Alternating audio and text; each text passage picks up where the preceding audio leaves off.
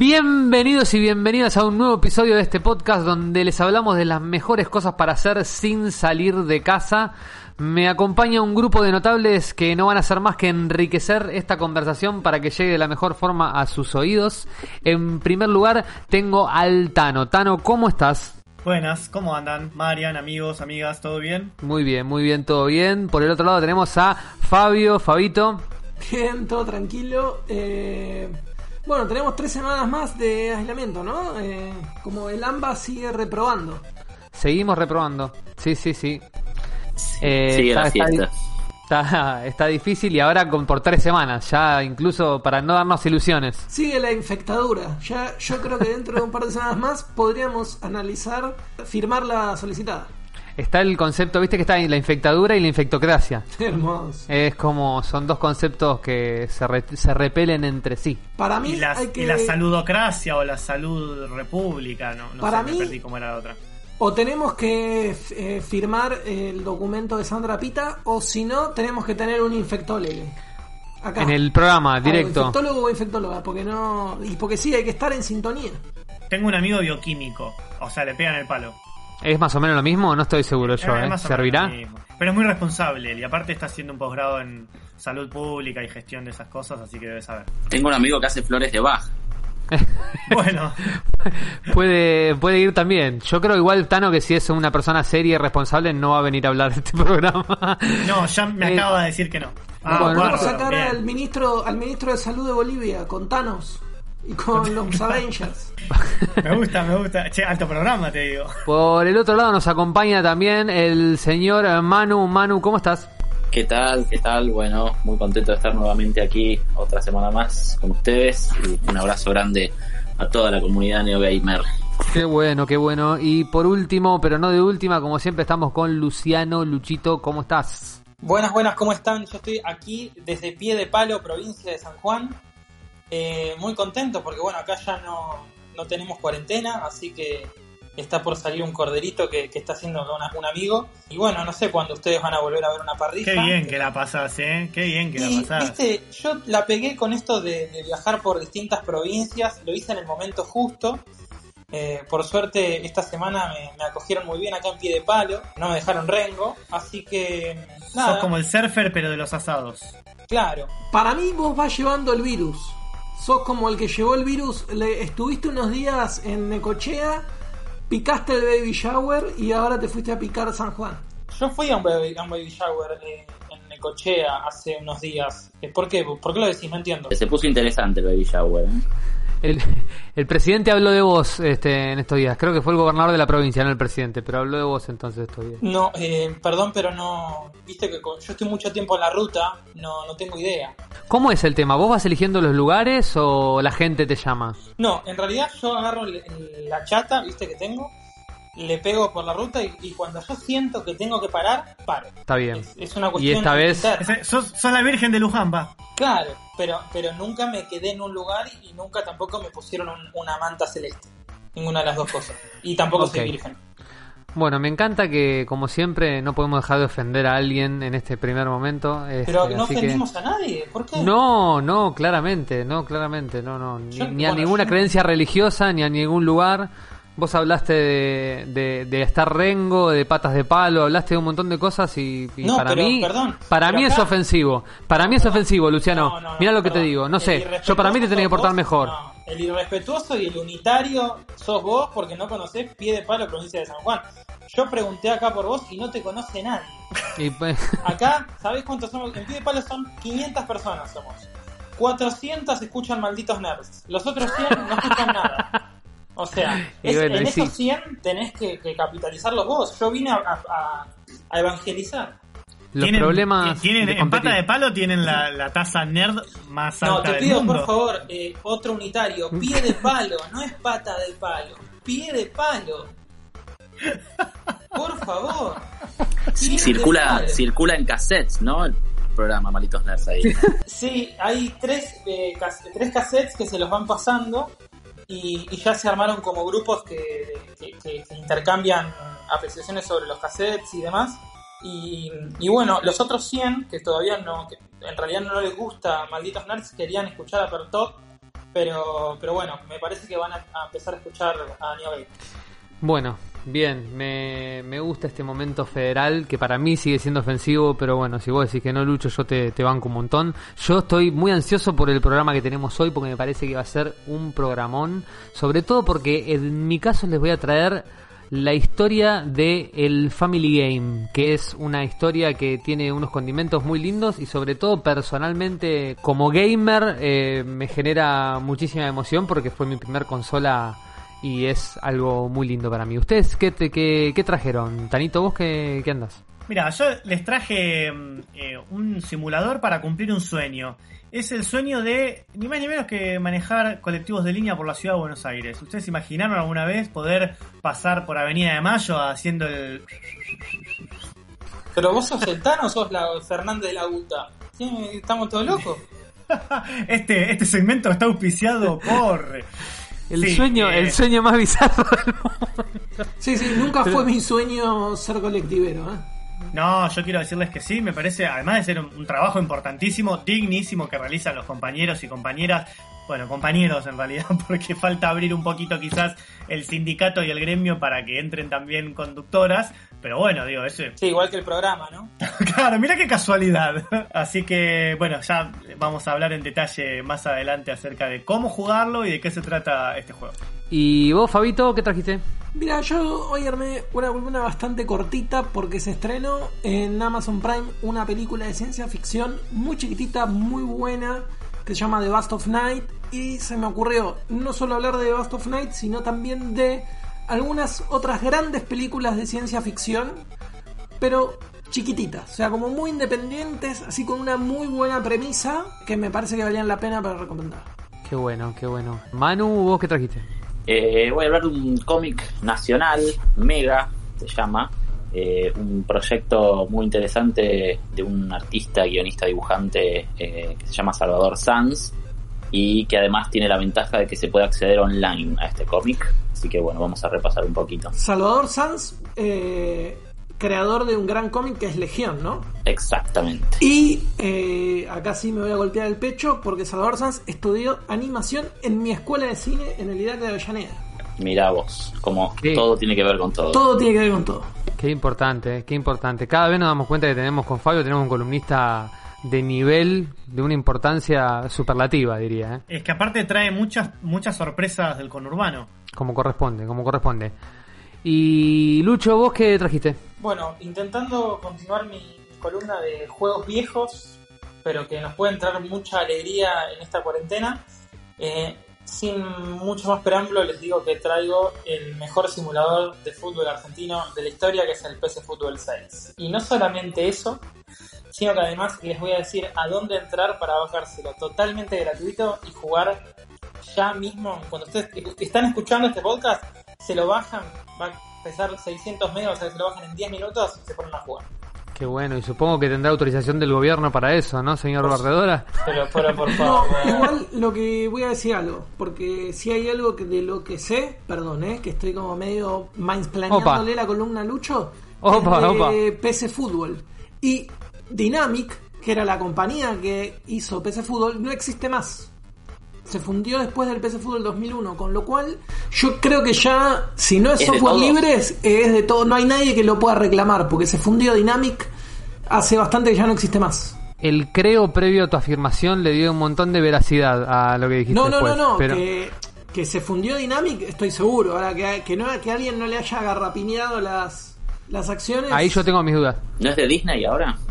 es muy probable, es muy probable. Si no, lo va a hacer pronto. Bueno, yo creo que cerrada esta presentación, no tengo más que decirles que se ajusten los auriculares, que suban el volumen si no los tienen puestos y se preparen porque arranca un nuevo episodio de Cuarentena Neogamers.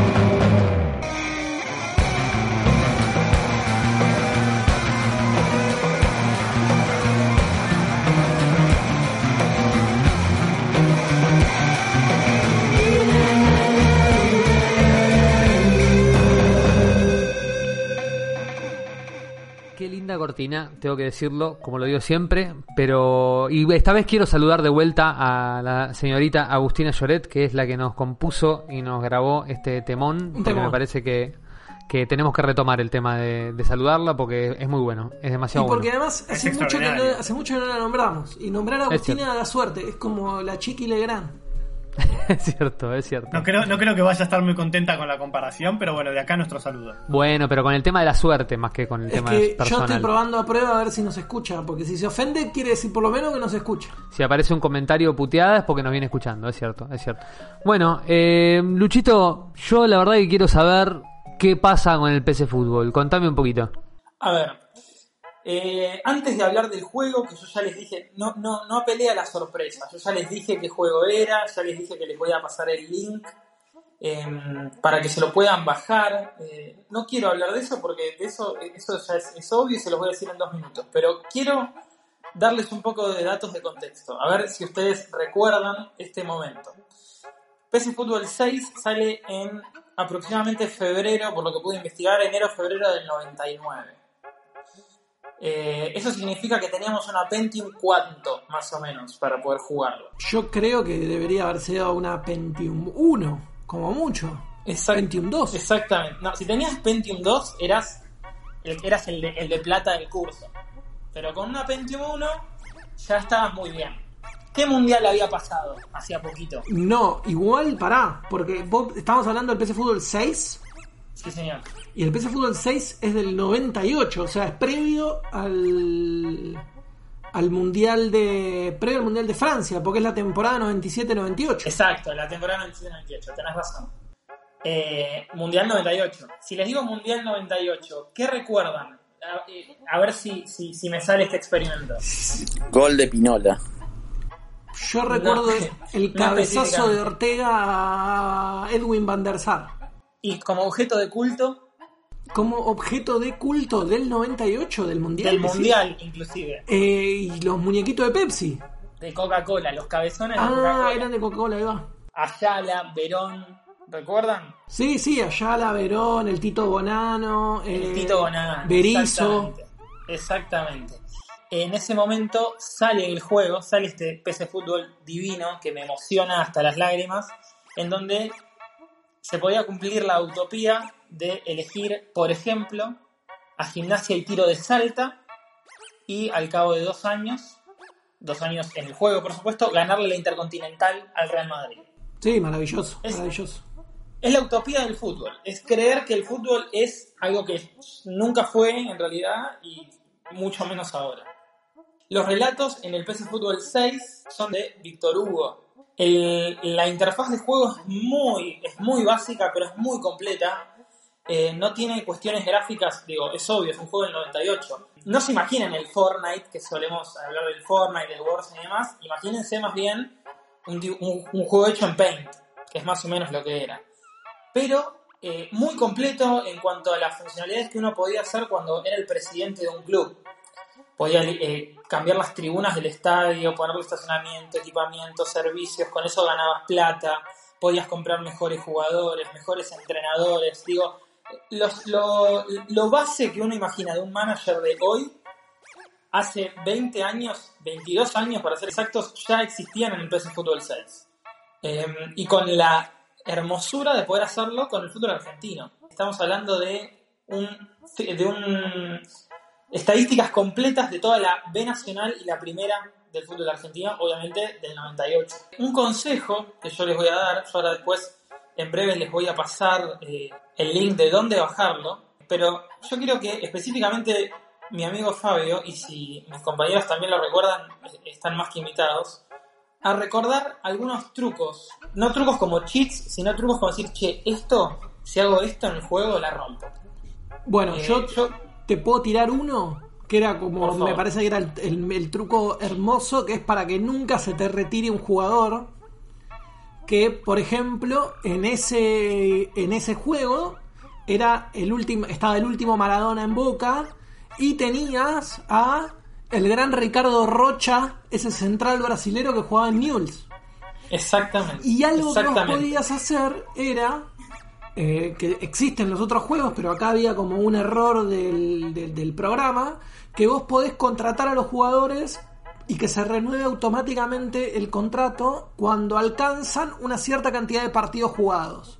Por ejemplo, yo lo contrato a Lucho y, la, y el contrato es un contrato por 14 partidos y si juega 14 partidos se le renueva un año. Entonces si vos hacías eso con jugadores que estaban cerca de retirarse, como Maradona o como Rocha, lo que pasaba es que podías, podían llegar a jugar hasta los 50, 60 años sin retirarse.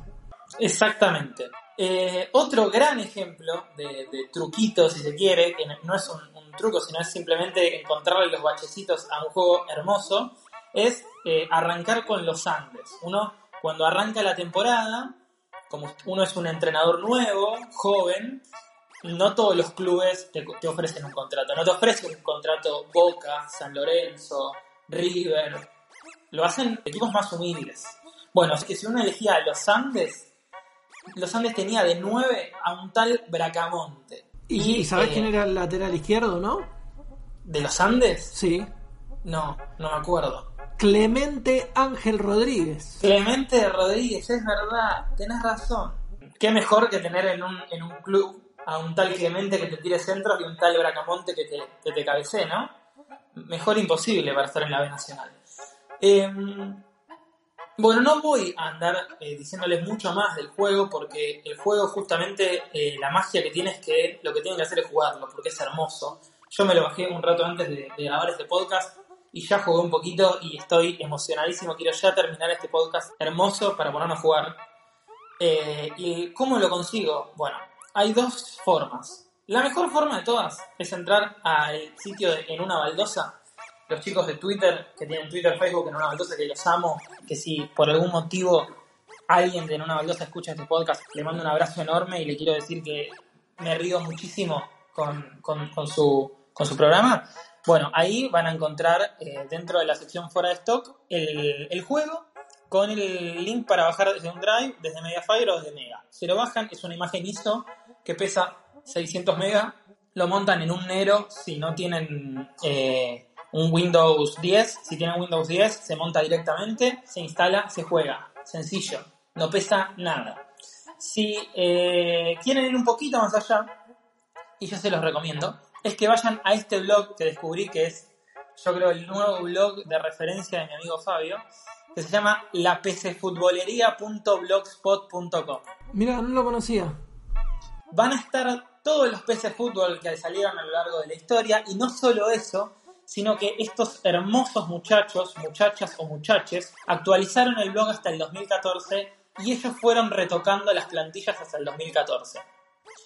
No solamente las retocaron, sino que agregaron la Primera División de España, la Segunda División de España, la Premier League, la Liga Italiana, la Liga Alemana, todo Sudamérica, la Liga Rusa, la Liga Belga, República Checa, Bielorrusia, Turquía, la Liga Francesa, la Liga Escocesa, la Liga Holandesa, etcétera, etcétera, etcétera. Con 7000, cargaron 7000 fotos de jugadores, estadios y equipos. Eh, cargaron los escudos nuevos hasta el 2014, digo, una barbaridad. Y simplemente con un clic y una descarga, ustedes bajan el, PC Fútbol adaptado del 2014 y lo juegan.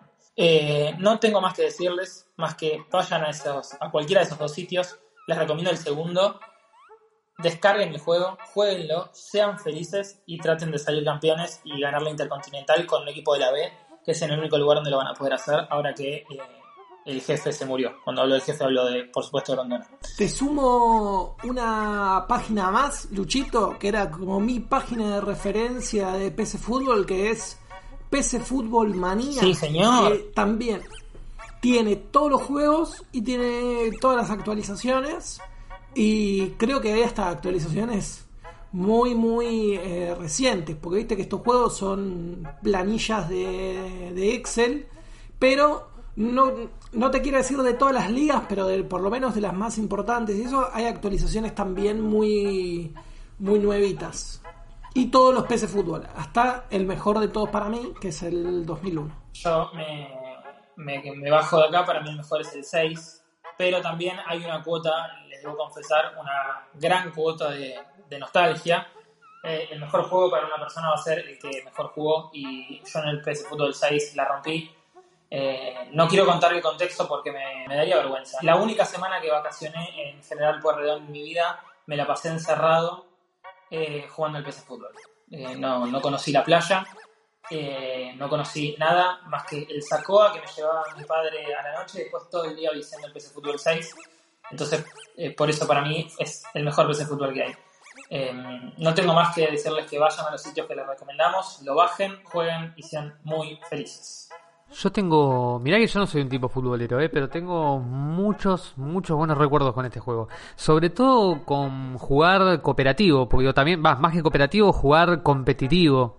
Uno podía jugar de a más personas y era por turnos. Entonces le tocaba a uno, le tocaba al otro y podías competir a ver quién salía campeón o quién le iba mejor en la liga. Exactamente. Eso era, era como que terminaba siendo como una especie de juego de tablero, pero en la computadora, ¿no? Cuando lo online no era, no era la regla. Así que nada, me hiciste traer un montón de recuerdos y si lo pueden descargar, descarguenlo. Lo que yo estuve viendo que en Steam hay una versión que usa el nombre que es PC Football Stars, se llama, que no tiene nada que ver con lo que nosotros jugamos, así que no se engañen, o con lo que les recomendó Lucho recién, no se engañen. Igual es una un juego gratuito, así que pruébenlo, quizás está bueno, pero veo que por lo menos no tienen las licencias eh, de los jugadores y parece que es con selecciones, no con equipos locales, así que no es exactamente lo mismo, pero sí usa la denominación PC Fútbol con el mismo logo y todo, así que si lo buscan, no se, no se engañen, no estamos hablando de ese juego, estamos hablando de un juego que no se puede conseguir ya por las plataformas actuales, sino que se puede descargar como dijeron Fabio y Lucho.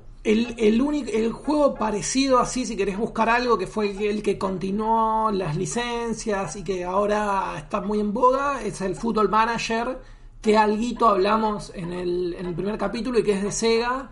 Pero eso sería el equivalente al PC Fútbol actual, es el Football Manager. Exactamente. Y bueno, ya que te, que te encantó meterte en esta conversación, Fabito, ¿vos qué nos trajiste para, para charlar? Bueno, yo eh, vi una película la semana pasada, que es una película bastante nuevita, que sacó Amazon en su plataforma, pero que si no tienen Amazon se consigue fácilmente, si usan Streamio, como ya les comentamos en los otros programas, o si van a la Bahía Pirata o Avenida del Torrent, la van a encontrar con mucha facilidad. Es una película del año pasado que se llama The Bust of Night. ¿Qué es lo interesante de esta película? Es una película de ciencia ficción, pero es una película independiente, muy chiquitita, y que eh, prácticamente no se vio en ningún otro lado hasta que Amazon la compró. Eh, acá hay algo que es interesante contar, que es que muchas veces uno ve productos que dicen originales de Netflix o de Amazon o de otras plataformas y en realidad lo que sucede mucho es que hay películas o producciones independientes que se estrenan en los festivales y que después en el marco de secciones eh, alternativas, digamos, que no tienen que ver con la competencia, sino que tienen que ver con otro lugar que hay en los festivales de cine, que son como los mercados de película, donde las películas se venden los derechos de exhibición y las, y las distribuidoras las compran para estrenarlas en distintos países, van las plataformas y después las compran. Esto era muy habitual que hiciera, por ejemplo, en, en su momento Miramax, ¿no? La hoy ya tan bastardeada Miramax, pero bueno, en su momento era algo que Harvey Weinstein hacía con muchas películas, iba, las compraban, no las producían directamente y después las estrenaban. La mayoría de las cosas que ustedes vean con el sello de Amazon o con el sello de Netflix en realidad no son producciones originales, sino que son producciones que compran en estos mercados las licencias para exhibirlas con exclusividad a las plataformas. No, no puedo creer este- eh, no puedo creer eh, lo que acabaste de decir. No sé si puedo seguir. No, no lo sabías. No, no, por lo general yo no suelo saber casi nada, pero no, esto no lo sabía. Sí, sí, bueno, esto es, es bastante así. De hecho, eh, son muy pocas las películas que, por ejemplo, produce de verdad Netflix, sino que la mayoría compra los derechos de, de exhibición y de distribución y con Amazon pasa más o menos lo mismo. Realmente no, no, no puedo creerlo. eh, siento que me senté en un charco porque tengo el ano nadado. No, no, no, no, no lo puedo creer. Bueno, eh, para salir de El ano nadado de Luciano, The Bust of Night, como les decía, es una película de 2019, es una película de ciencia ficción, es una película que se pagó un muchacho que se llama eh, Andrew Patterson. Andrew Patterson se dedica a la publicidad en Oklahoma y hizo guita, tenía su productora, tenía sus equipos como tenemos varios en Argentina y dijo, che, me voy a hacer una película. Se la hizo con sus ahorros, es una película de época, es una película que pasa en los 50. Por supuesto, tenía bastantes ahorros porque le alcanzó para contratar a Miguel Littin, que es uno de los mejores directores de fotografía de Latinoamérica, es un director de fotografía chileno muy, muy eh, reconocido. Pero bueno, con sus ahorritos se hizo esta película ambientada en los 50 que cuenta de alguna manera la historia de un chico y una chica que trabajan en una radio local y que están transmitiendo un programa de radio mientras que en el pueblo están todos en el gimnasio porque hay un partido de básquet de la, de la secundaria, entonces están todos, es como el evento del pueblo, están todos ahí y ellos están solos transmitiendo un programa de radio. Y llama a alguien y les hace como una revelación que los lleva a que vayan transitando esa noche sabiendo que algo o alguien va a venir. No quiero spoilear mucho más, pero si yo les digo que la película transcurre en Nuevo México, en Estados Unidos, me parece que un poco ya saben de que puede ir todo esto, ¿no? En Nuevo México hay una ciudad muy conocida que se llama Roswell. Exacto. Entonces viene un poquito por ahí la cosa. Me vuelvo loco. Lo interesante de Ghost of Night es que es una película muy chiquitita, o sea, tiene un despliegue visual por momentos. Ese despliegue visual, que son dos o tres planos secuencias largos que tiene la película, podría tranquilamente no tenerlos, pero después tiene muy pocas tomas, digamos, es como muy, muy, muy chiquitita, muy cerradita en las locaciones, pero logra construir un clima de ciencia ficción que es muy de género y que es buenísimo y que además usa como un recurso en el que intenta hacer como si fuera un capítulo dentro de un serial de los 50 en la televisión estadounidense. Entonces juega un poco también con el género. Y, y bueno, es, es de alguna manera un telefilm como los que ya no, no se hacen. La película es increíble, así que yo te la recomiendo mucho. Y en base a eso, pensando un poco, estaba escribiendo una reseña de la película para la, para la revista 24 cuadros y dije, che, ¿qué otras películas así hay? Y se me vinieron brevemente tres a la cabeza, que también les quiero recomendar por si ven The Last of Night y le gusta. Una es Primer, Primer que es una película de 2004 de un señor que se llama Jane Carruth. Jane Carruth es ingeniero, profesor de matemática y un día el tipo dijo, che, ¿sabes qué? Yo, a mí me gustan las películas. Entonces escribió, dirigió, produjo y actuó, protagonizó esta película que cuenta la historia de dos muchachos que trabajan en una fábrica y que tienen un proyecto paralelo en el garage, como suelen tener los norteamericanos, de bastante estereotipado, ¿no? Pero en un momento lo que descubren es que ese proyecto científico se termina convirtiendo en una máquina del tiempo. Ya está, compré.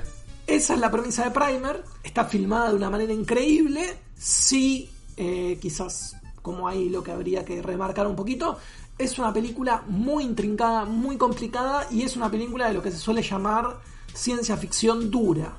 Es decir, eh, al ser ingeniero este muchacho y matemático, es difícil de, de, comprender. De hecho, yo la vi un montón de veces. A mí la película me encanta, pero si les tengo que explicar exactamente todo lo que pasa, la verdad que es medio difícil de entender. Hay como medio una premisa que dice que cualquier persona que te diga que vio Primer y la entendió por primera vez, te está mintiendo. Buenísimo.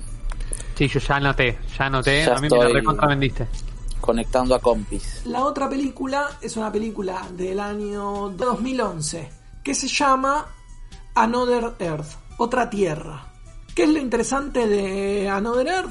Bueno, lo interesante de Another Earth es que es una película de un muchacho que se llama Mike Cahill. Es la primera película que hace Mike Cahill y la protagoniza y la guiona la actriz de, de OA. No sé si vieron de, de OA. Brit Marling se llama ella. Video A me gustó, pero es polémica. Hay mucha gente que he escuchado que no le gustó para nada. No, es una vergüenza, de verdad, es una vergüenza. Viste, ahí está.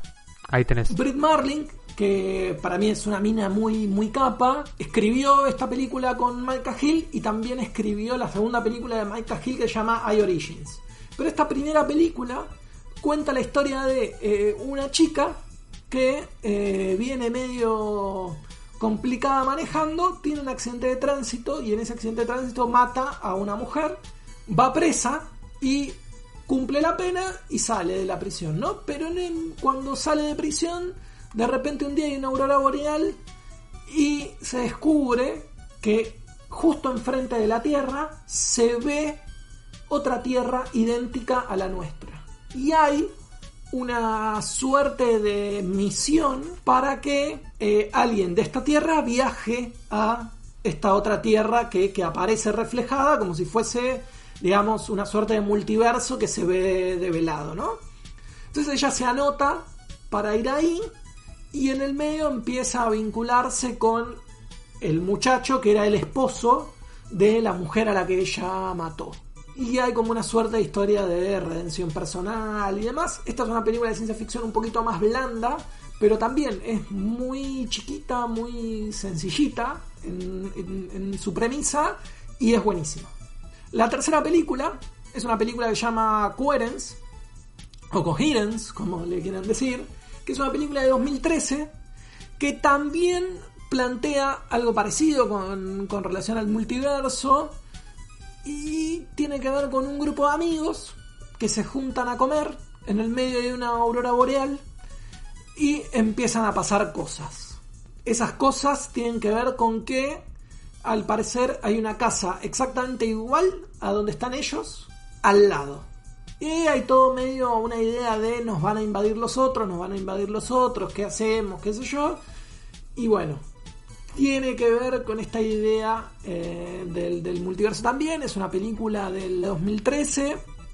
Es, es una ópera prima también. Another Earth era una, una ópera prima y, y Primer también. Quizás si alguno, si alguno vio eh, mucho ISAT en su momento la pasaban. El director solo dirigió Coherence. Es un señor que se llama James Ward eh, una cosa así. Y el protagonista de Coherence era Nicholas Brendon. Quizás se lo acuerden de Buffy, por ser, era Sander. Manu, quizás vos lo tenés un poquito más presente. Yo me acuerdo, yo me acuerdo, sí, sí, ubico, ubico. Yo vi la película, esta Coherence, es espectacular. La verdad está muy, muy buena. Sí, muy simple, digamos, en sus recursos, pero muy, muy buena. Así que nada, tienen para ver The Bust of Night, que ya está en Amazon. También una película baratita, pero muy, muy, muy linda. Y pueden buscar Primer, Another Earth y Coherence para pasar un fin de semana a, puro, a pura ciencia ficción, baratita, independiente y con premisas muy, muy buenas. Entonces, Another, Earth también es recomendable. Sí, porque esta es una película que yo tuve en mis manos en formato DVD trucho en el año 2011 y no la vi por eh, la foto de la tapa, por el diseño del afiche, digamos. No la vi, no le di la oportunidad. Mira qué importante el diseño del afiche. Exacto, ¿eh? sí, sí, sí. Para mí lo interesante de Another Earth es que, si bien es una película de ciencia ficción, lo interesante es que toma la ciencia ficción solo para establecer el contexto donde transcurre la historia, pero después es un drama de personajes. Después es, de alguna manera, la historia del personaje de Brit Marlin y una búsqueda de redención casi a los milagros inesperados, si crees, o a mm, de John John Redemption, como va, va, va por esa línea. Me gusta, no digo que no. de hecho, me parece que está bueno el marco para desarrollar ese tipo de historias, pero la verdad que con ese argumento me hubiera gustado algo vinculado con naves, tiros y una invasión masiva con tecnología de punta en la, en la nueva Tierra, vamos a llamarle, no sé cómo se denominará la película. Y les dejo solo para terminar una chapita, que es una película del 2007 que se llama The Man from Earth, que no les voy a decir de qué va, solo les voy a decir... Peliculón, peliculón a los tiros, eh, pero me estoy poniendo como loco. Transcurre todo en una casita, está basada en, en una historia de un gran escritor de ciencia ficción que es eh, Jerome Bixby. Y eso, transcurre todo en una casita y hay alguien que les cuenta a un grupo de amigos quién es en realidad. La vi también, maravillosa. ¿Puedo agregar una cosa, Fa? Por supuesto. Vos sabés que claramente, ¿no? Eh, es el aspecto para destacar. Es una película que el, el guion es tan pesado y los diálogos son tan interesantes, la historia es tan interesante, que no hay ningún problema con que se desarrolle en una, en una sola locación y en un lugar. Es un living, es solamente eso. Eh, porque la película pasa totalmente por otro lado y me parece maravilloso poder lograrlo. No creo que sea fácil, ¿no? Escribir algo que, que se la banque solito, sin ninguna otra cosa. No, y que no tiene un solo efecto especial. Nada, nada. Es solo Nada. relato. Solo relato. Es, es espectacular. Yo la tengo, me gustó tanto que me la, me la guardé. Así que ahora, si quieren, después me avisan y se las paso. Yo me quedé pensando en esto de las realidades alternativas. Digo, ¿es el universo paralelo de los 2010 eh, los aliens de los 90? Estamos medio en esa, en esa como la línea universo paralelo, realidad alternativa. ¿Es el, el alien, la invasión alien de las pelis de los 90? ¿En el 2010? Puede ser, ¿eh? Faltan aliens también. Me parece que es como algo eh, bastante atractivo para el campo de la ciencia ficción. Quizá por esto, porque no es como lo más despampanante, digo, no tiene que ver con naves espaciales o, o con cosas así de, de- de demasiado futuro, digamos, de, de proyectar un futuro, sino con algo real y concreto que podría estar eh, tranquilamente ocurriendo y porque tiene algo la idea del multiverso de que se parece mucho a cómo podría ser tu vida, pero no es tu vida, es como, pod- como- cómo sería mi vida si, no sé, no hubiese estudiado abogacía, ¿no? Hubiese sido veterinario, ¿no? Como, como esas, esas pequeñas cositas que, que hacen que sea interesante. Me encanta, me encantan las recomendaciones que hiciste. Anoté, eh, anoté mucho porque creo que no vi ninguna. eh, así Todas, que yo anoté todas, ¿eh? Muy yo interesante. las tengo todas anotadas y si vi alguna la quiero ver de vuelta porque realmente es un género que, que me gusta mucho. Another Alert me, me la anoto porque particularmente me, me interesó. Grandes recomendaciones, Fabio, como siempre, anotadísimas y hasta ahora vengo, vengo cumpliendo, eh, vengo mirando las pelis que venís diciendo, las vengo viendo. Eh, y hablando de universos paralelos, Tano, ¿vos tenés para contarnos el universo en el que sos un conductor de Bondi? Qué buen enganche, Marian. Qué buen enganche. La verdad. Sí, tal cual. Eh, vamos a hablar un poquito de. Vos sabés que venía pensando. eh, siento las rutas llamarme, como dice Iorio.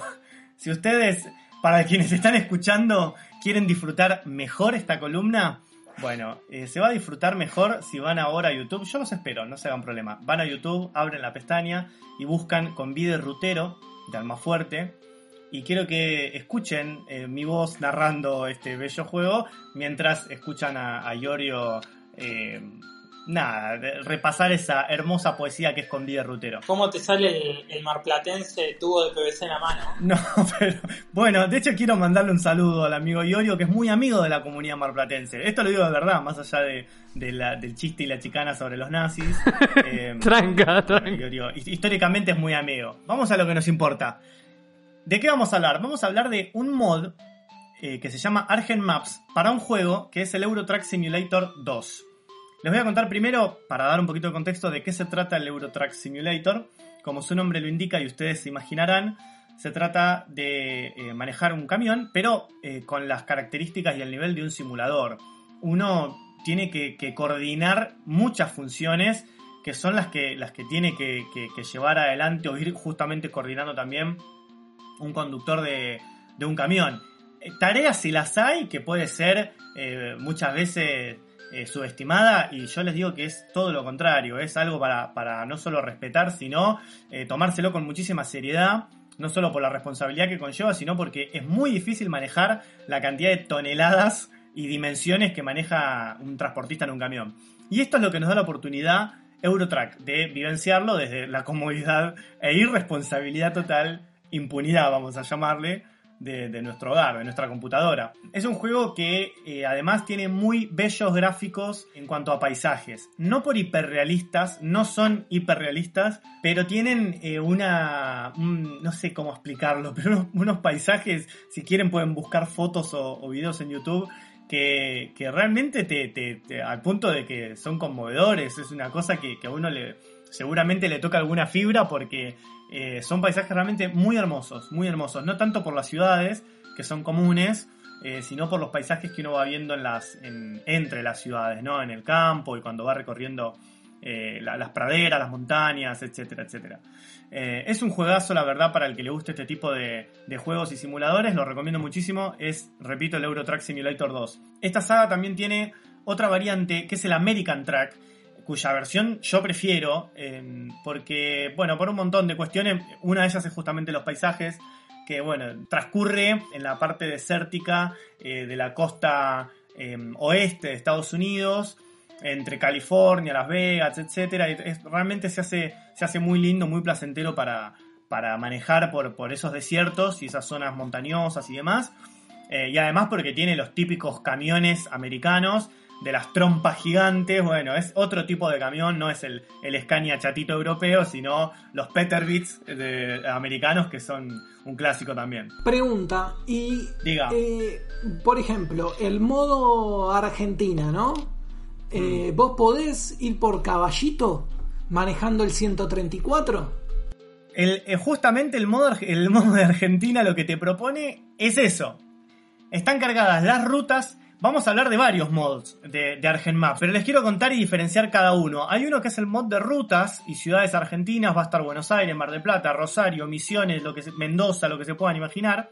Obviamente todo este mod, como suele ser, está montado sobre eh, eh, los gráficos y paisajes del Eurotrack, por lo tanto uno si ya manejó en el Eurotrack va a reconocer algunas cosas en esta versión porque bueno, justamente se manipula los mismos elementos y los mismos recursos. Pero está realmente muy bien logrado en cuanto a los paisajes. Eh, el enfermo que recreó la ciudad de Buenos Aires es un crack. Van a ver el nivel de detalle y las referencias geográficas que hay, es espectacular. Cómo eh, utilizó los recursos que tiene a disposición en el juego para armar la parte de San Telmo. Bueno, lo dejo para el que lo quiera disfrutar, realmente es es súper interesante. ¿Te podés clavar en la bajada de Huergo en hora pico si tenés ganas?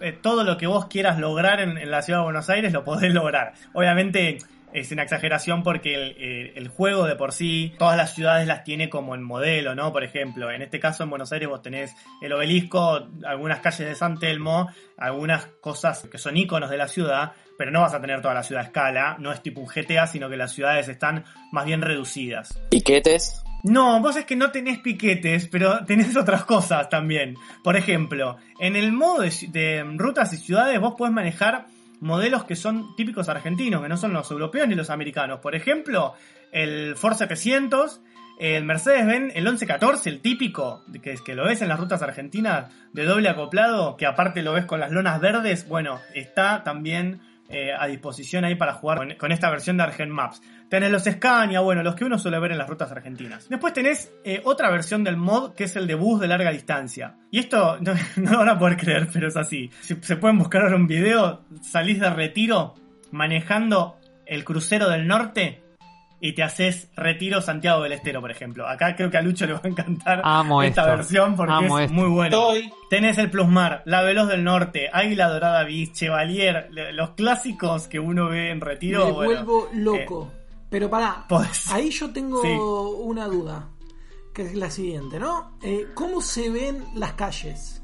Bueno, el- y yo insisto con lo que decía antes, utilizan el motor de gráficos y los recursos gráficos del juego original. Por lo tanto, las calles, los edificios, las casas, todo está tomado de distintas ciudades y paisajes del Eurotrack. De hecho, vos para poder correrlo, en muchas actualizaciones te van a pedir, che, bajen el, DLC de eh, Francia, porque este, como, como muchos juegos que solemos hablar en, en este podcast, tenés la versión original y después eh, los agregados que vas pagando y que te pueden expandir, por ejemplo, Francia, etcétera, etcétera. Bueno, el Argent Maps a veces te va a pedir algunos de esos porque toman recursos de esos, esos DLC. Entonces, eh, vos lo que ves te va a sonar familiar, pero no va a ser total, totalmente igual, no te va a pasar. Con la parte de la 9 de julio sí, por eso les decía y se los recomendaba que está realmente muy bien hecho. Hay un trabajo muy fino de ir a, combi- a combinar y buscar esos recursos para ponerlos de una manera tal que a vos te suene similar a la ciudad de Buenos Aires. Por ejemplo, la avenida Corrientes y 9 de julio te vas a dar cuenta perfectamente que es Corrientes y 9 de julio. No va a ser igual, por supuesto. No es una recreación exacta, pero te vas a, te vas a dar cuenta perfectamente.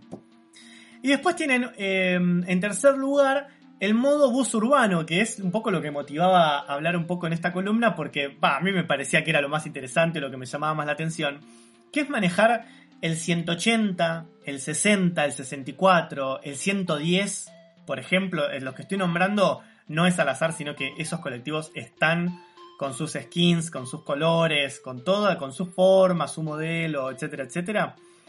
Y los podés manejar por la ciudad de Buenos Aires con rutas, con sus, por supuesto, respectivas paradas que uno tiene que ir cumpliendo, donde la misión ahora no es transportar de punto A a B, como suele ser en este juego, sino que uno tiene que cumplir el recorrido, ni más ni menos que lo que se hace eh, en el Bondi. Y lo que está buenísimo es que le han puesto mucho esmero en este mod y cuando vos ves por dentro el colectivo, no ves una deformación del, del, juego, como decíamos antes. Ves un verdadero colectivo, con las felpitas en los espejos, con lo- los, los, eh, decorados de, de, esta, de alfombra o de felpa en el manubrio, en la palanca de cambio, en la ventana, toda esa especie de, vamos a llamarle merchandising porteño que suelen tener los, los, los colectivos, que aparte es muy identitario nuestro. Bueno, lo tenés ahí. ¿Podés negarte a que, a que el pasajero comparta la sube? No, pero está la máquina de sube para que te des una idea.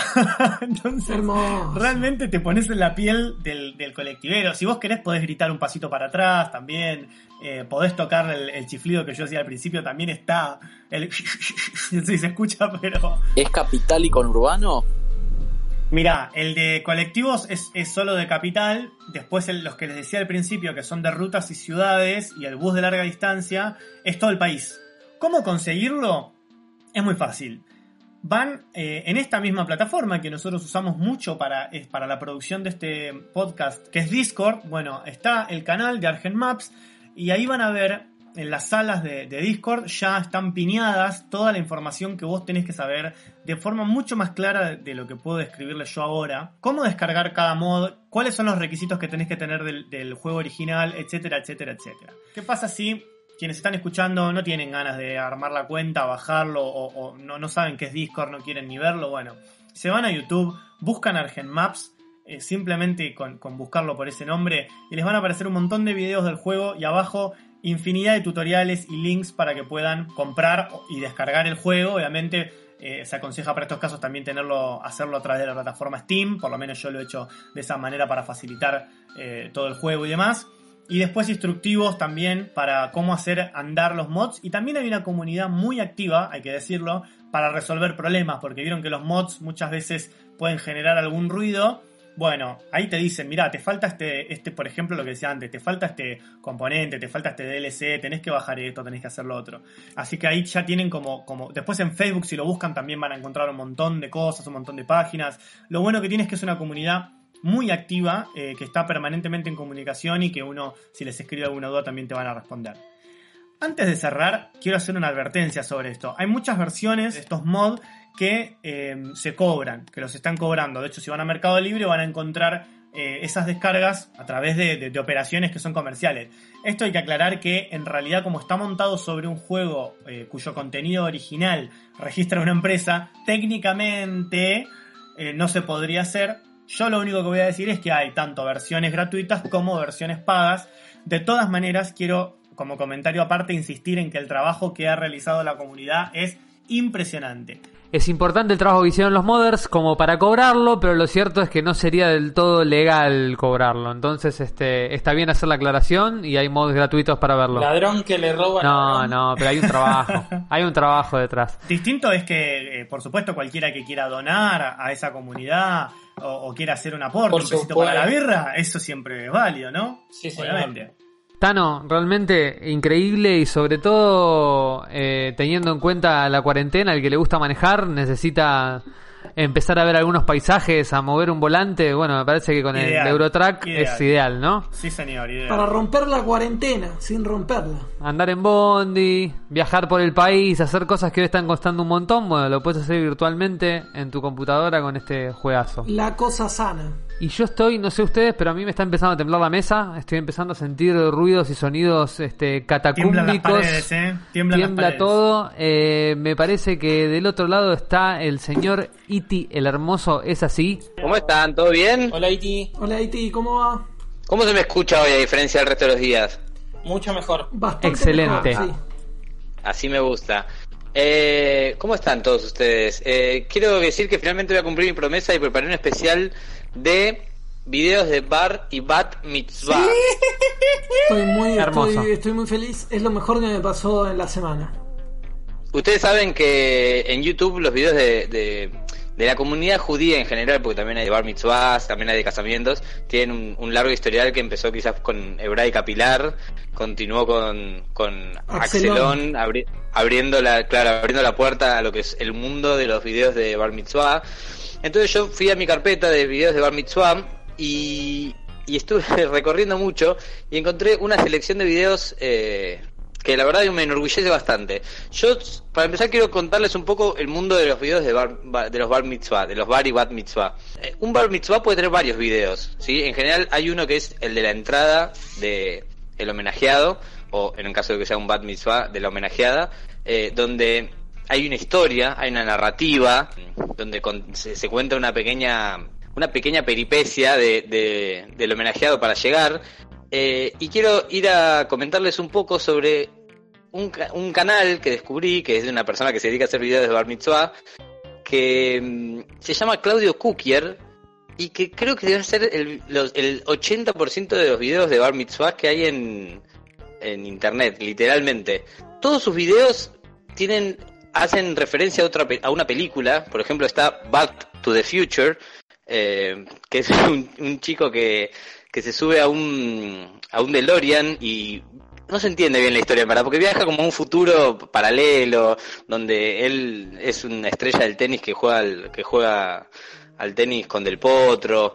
Eh, hay, hay muchos tipos de videos. Eh, hay uno que hace juego de gemelas, como por ejemplo el de Bat Mitzvah de Ámbar y Sol, que es, no sé si vieron Juego de Gemelas, la película de Lindsay Lohan. Sí. La, la remake es de Lindsay Lohan, pero la original no me acuerdo de quién es. Eh, y son dos nenas que... Recontra. Bueno, la historia del, juego de gemelas, ¿no? Son, son unas gemelas, evidentemente, que están festejando su bat mitzvah y la historia es que una vive con el padre, otra con la madre y en su club en hebraica están, están haciendo mm, esgrima, se conocen y, y, e intercambian lugares. Ese es, si quieren buscarlo. Todo, si quieren buscar videos de bar mitzvah fuerte, vayan al canal de Claudio Kukier. Kukier se escribe C-U-K-I-E-R. Los videos lamentablemente solamente tienen el nombre de los homenajeados, pero bueno, por ejemplo, el de Ámbar y Sol, ya te digo, es el de Juego de Gemelas, el de... Espera porque hay muchos, el de... Quiero encontrar... Eh, Iti, hay un canal buenísimo que es el del papá de Axelón. El de Javier Sí, Chirón. pero eh, la- el, el- Axelón se hizo famoso porque su canción era muy buena. Bueno, ahora voy a, a la explicación de eso. Después están los videos que hacen los padres o los hermanos para el homenajeado, que en general son canciones con la letra cambiada. De esos tengo una uno elegido porque tuve que elegir de cada tipo de video uno. Primero quiero terminar con este de Claudio Kukier. Tiene otro, tiene, me di cuenta que cada cierta cantidad de años, porque tiene videos desde el 2006 hasta ahora, hasta hasta Bar Mitzvahs que fueron al principio de año. Increíble. Cada tanto repite, la- cada tanto repite ideas, tipo, hay cinco que son quisiera ser grande. Literalmente, van, van tipo un grupo de, de, de, de amiguitos eh, de la comunidad judía, van a unos fichines y de golpe está Soltar, le piden un deseo, hay uno que pide ser jugador de fútbol, hay una que pide ser actriz, y después todos los guiones son exactamente iguales. Se despiertan, sus padres son sus empleados, sus hermanos son sus agentes, hay una, mm, como una, ¿cómo se llama? Como una conferencia de prensa, y en un momento se da cuenta que no, que lo que quiere es festejar su bar, su bar mitzvah y no estar, eh, ser famoso.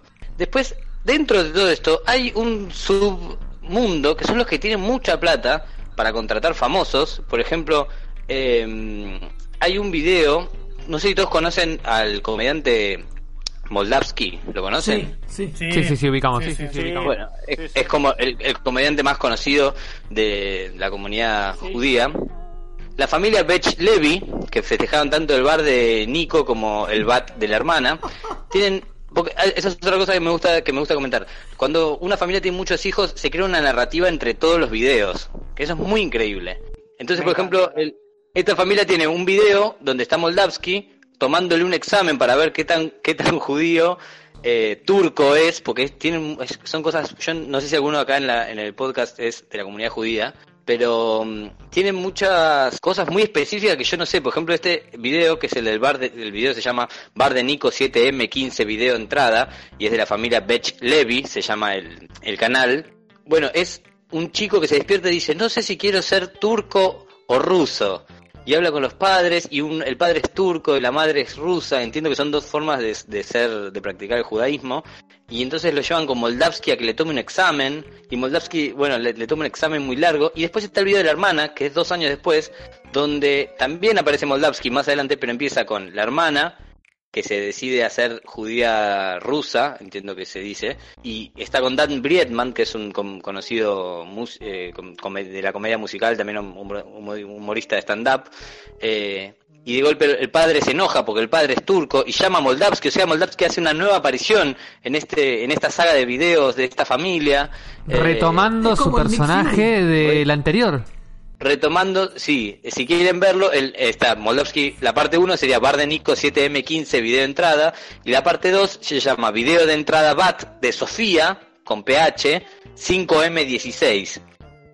O sea, es muy específico. Y en la segunda parte Moldavsky retoma su personaje, hacen alusión al video anterior, se pelea con Dan Briedman, se pelean con unos niches y unas comidas, eh, y, y bueno, el resultado es que terminan siendo, o sea, es como una cosa con- contra los judíos rusos, como que terminan siendo que el padre quiere que sean judíos turcos y termina siendo como que ganan los turcos.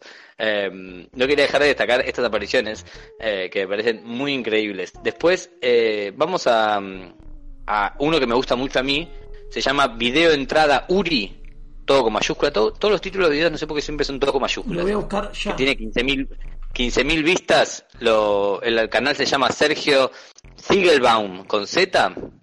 Se llama Video Entrada Uri. Es un chico que está leyendo una noticia que un, un hombre se golpeó la cabeza y empezó a hablar en chino. Y acto seguido su hermano le pega un pelotazo y él empieza a hablar en yiddish. Y, toda su familia, nada, no sabe qué hacer porque el nene solo habla en yiddish. Los compañeros de fútbol no entienden cuando él le dice pasame la pelota. Obviamente todos estos videos están bañados por actuaciones de primerísimo nivel. Eh, y él con- constantemente eh, no puede comunicarse, bueno, tiene problemas, no puede ver la televisión. Dice, no hay ningún programa en Yiddish, no puedo ver televisión. Y las noticias no están en Yiddish. Y es como que tiene un gran problema. El nene habla muy bien en Yiddish. Y de golpe en un momento eh, se acuesta bajo un póster de Messi y reflexiona sobre las la razones. foto. Es increíble. Sí, se, se acuesta bajo un mural de Messi que tiene en su cuarto y reflexiona de, bueno, de, de lo importante que es son las- sus raíces judías y pasan unas buenas fotos de sus abuelos, o como dicen ellos, eh, la Bobe y, y bueno, y el otro que se me fue el nombre, eh, y de golpe recupera el habla porque todo había sido un sueño. Ese me parece un video muy lindo, eh, porque me a mí me gustan los que tienen una historia, una historia agradable. No, y técnicamente está bastante bien. Está bárbaro, Sí, sí. ese remate me, me decepciona un poco porque me parecía que, que está técnicamente muy bien esto. Podría haberse animado a rematar de otra manera, la de es un sueño es, es malísimo. Bueno, pero, es cada quien bueno, este video. puede. Bueno, pero es muy bueno el video. Las actuaciones son buenas porque Es en excelente. todo esto- en todo esto estuve viendo mucho de las de, de actuaciones y de cómo actúan y me preocupa bastante realmente eh, cómo actúa la gente. Como que todos estudian el teatro en el mismo lugar, pero de golpe encontrás una familia donde todos actúan bien y es como la gloria. No, esto parece Eh, Hollywood. es- está, está muy bien. No, la producción de estos videos siempre es muy grandilocuente. Les voy a contar uno que a mí me fascina. Vamos a ir a otro país. En Estados Unidos los videos de Bar Mitzvah y Bat Mitzvah son muy falopa. Pero muy, muy, muy falopa, pero a un nivel que se los voy a recrear solamente mostrándoles este video que se llama, se busca así, Video Invitation for Bar Mitzvah by AGS Studio co.andrei con Y Green Production. Y el canal no se los puedo decir porque son unas letras como en ruso, que no entiendo bien qué dice. Y en la descripción dice Julian's Video Invitation for Bar Mitzvah. Tengo que decir que me apareció al toque, ¿eh? O sea, puse video invitation for y apareció al toque. Sí, no sé sí, si es mi algoritmo. Tiene una imagen como de Matrix, como una cosa de un chico con anteojos. Sí, Eh, sí. Bueno, Sí, si tiene- pueden verlo este video, es la, es el video de invitación. Primero que no tiene información en ningún video. Es un nene con anteojos que de golpe es Matrix. La música, el sonido de este video es la cosa más enfermiza, parece hecho por una persona del dogma que estaba tipo de golpe experimentando con unas máquinas eh, en una fábrica grabándolas. Tiene tipo ruidos, disparos, una tipo una, una base de como de, de drum and bass todo el tiempo. esos autos. Y es un nene que agarra un arma y corre entre tanques tiene un montón de armas, todo el tiempo dispara, fuego, como que no se entiende realmente. Está tipo ahí, en un momento se dispara a sí mismo, carga un arma, el arma brilla, pero todo el tiempo es tipo él disparando armas, corriendo entre tanques, de golpe se sube a una Ferrari Increíble. negra, saca una, saca una granada, la tira, explota unos barriles, se aleja caminando de ellos y al final dice, tipo, dice tipo, los invito a mi bar mitzvah, nada más, dice la única frase que dice al final, pero son dos minutos cincuenta de las visuales más falopa que se puedan ver. No, no, es un gran video, es maravilloso. Aparte tiene, pero tiene explosiones, eh, no sé dónde se- se las habrán choreado, no creo que las hayan hecho para el video, pero tiene explosiones posta. Pero al principio tiene, corre entre tanques, de verdad, se sube un tanque, sale de un tanque eh, con un arma, o sea, no, no le alcanza a contener un tanque que sale del tanque con una pistola a disparar, porque como que el tanque le quedó chico. eh, y es como todo, y, se mezcla como, como que es un agente de 007, como, pero también mezclado con Matrix, en un momento esquiva balas. Es muy extraño realmente. Este video a mí es el que más me, me- me gusta. Yo sé que ustedes quieren uno de canción, así que les voy a recomendar eh, el que para mí es el mejor, la mejor canción de video bar, bar mitzvah que haya visto en mucho tiempo. Se llama Llegó mi bar, entre paréntesis, cover I Want It All, y es de Brian Wither, y el tema es, ubican el tema I Want It All. Sí, es, es increíble. Bueno, este es. Llegó mi bar, pum. Llegó mi bar, pum. Y después cambia la letra en un momento y dice, vamos a morfar, pam. Ya es caviar, pam. Y tipo, se- hay muchas cabezas de él cantando. Y gran parte de la canción trata sobre que le gusta mucho comer. Entonces canta tipo, tipo que juega con los jueguitos con muchas pantallas y que come sándwiches. Juega League of Legends. Juega League of subtitu- Está Legends. subtitulado, está subtitulado también. Está, está subtitulado en inglés, eh, por si alguien quería entenderlo. Y de golpe al final, que me gustó mucho, eh, tiene toda una parte en la que él entra a un templo y besa la Torá y luego camina con la Torá mientras sigue hablando de este tema y después termina como con él, es como que como que recorre un poco tipo su vida y él no tiene tanta plata, por eso me gusta. Está en un arenero, mucha parte, completa con fotos de él comiendo sándwiches, como que le gusta mucho. Sí, la- parece medio, medio conurbanesco además, ¿no? Como no, no- Y es gamer, ¿eh? Estaba viendo que tiene una remera que creo que yo tengo, si no me equivoco. La remera de. Sí, tiene, tiene una La remera del joystick de Nintendo, creo que yo tengo una igual. De hecho, en un momento dice todo lo que juega y como que no entra para nada en, en la, en la métrica. Eh, si, a ver, si puedo poner un segundo, espera. Sí, sí. Minecraft, GTA y League of Legends. Es hermoso. Dice Play Imperium, Minecraft, GTA, League, League of Legends, como que lo mete a la fuerza, todo lo que juega. Em, y en un momento se multiplica y hay tres de él eh, en medio de una calle y interactúa con su hermano que es increíble y actúa muy bien.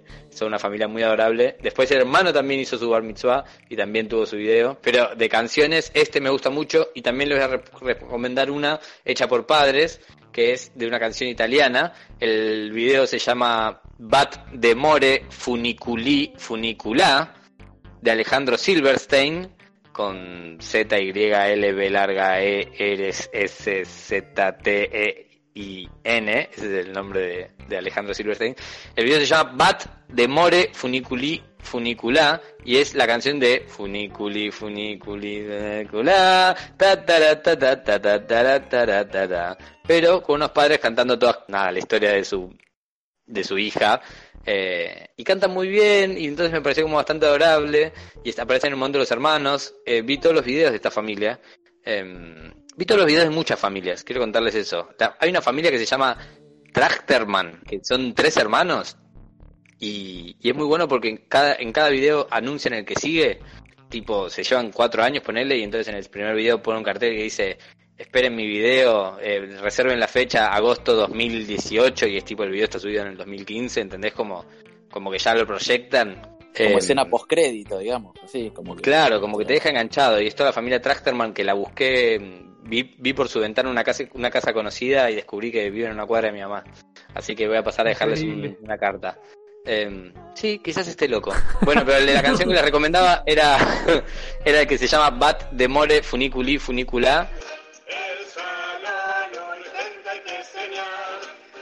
Ah, del templo hay que pagar. Me parece muy increíble esa, esa parte.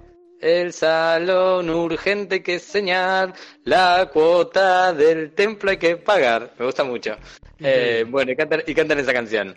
Y después, bueno, nada, tengo mil millones más, pero elegí, tuve que elegir los que a mí me gustaban, quise hacer una selección de canciones eh, narrativas, sin caer en ninguno de los clásicos, obviamente, y también les traje uno internacional, que fue uno de Estados Unidos. Si quieren otro de Estados Unidos, hay uno muy bueno que se llama Jonathan's Bar Mitzvah Video, que es uno que está haciendo zapping y, bueno, se mete en los programas en un momento como que rapea con unas putas, eh, y dice eso, tipo, estoy con unas putas antes de mi Bar Mitzvah, es muy raro. Y así hay muchos. Hay muchos, la verdad que me encantaron. Hay uno que se mete en el Fortnite y la familia lo maneja desde el por adentro del Fortnite.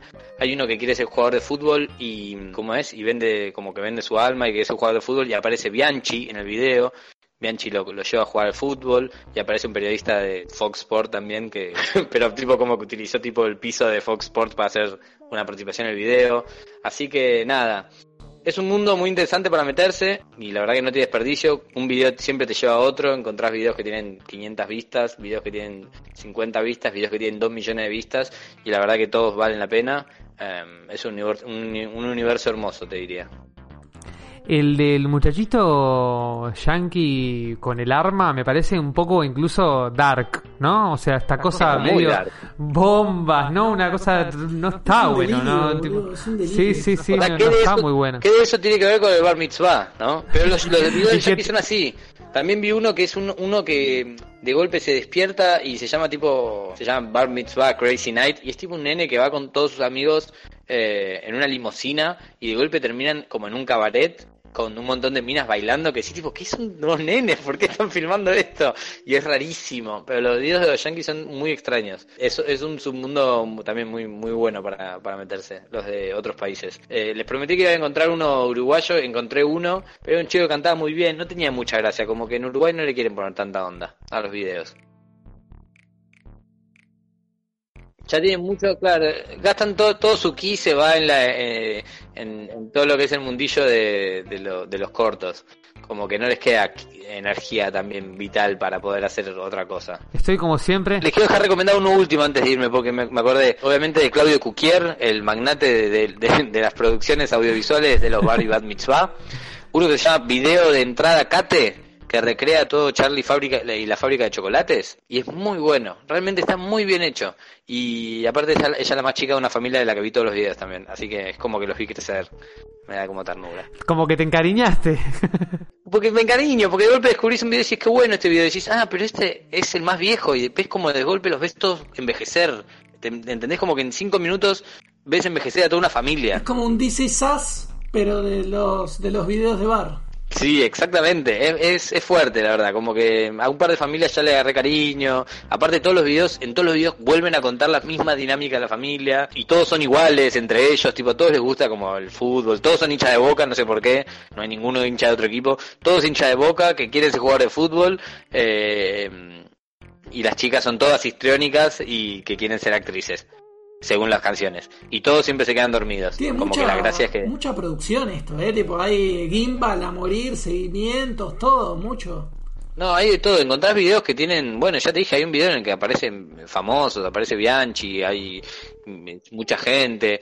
Bueno, pero si pueden busquen este video de entrada Kate, que es muy bueno, eh, que recrea todo Charlie la fábrica de chocolates, incluye canciones, incluye un poco de todo, mucho fondo verde eh, y los padres maquillados de una forma muy muy turbia.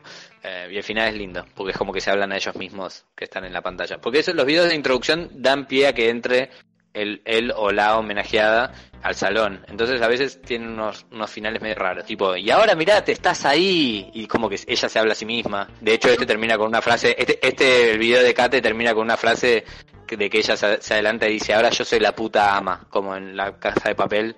Y es como rarísimo. Decir, tipo, ¿qué está pasando? Yo Pero quiero bueno. decir que el promedio de estos videos en términos de tiempo es de entre 8 y 9 minutos. El señor Itiel Hermoso es una investigación ultra profunda, una dedicación de horas y horas para armar esta columna. Realmente, Conicet, nivel Conicet. realmente yo te quiero, te quiero agradecer un montón, Iti, por esto. ¿eh? Realmente muy, No, muy por tremendo. favor. Muy tremendo. Si quieren, tengo un, hay un, tengo un, creo que está público en mi canal de YouTube de que es Iti el Hermoso, que no lo uso para subir nada, sino solamente para hacer lista de videos.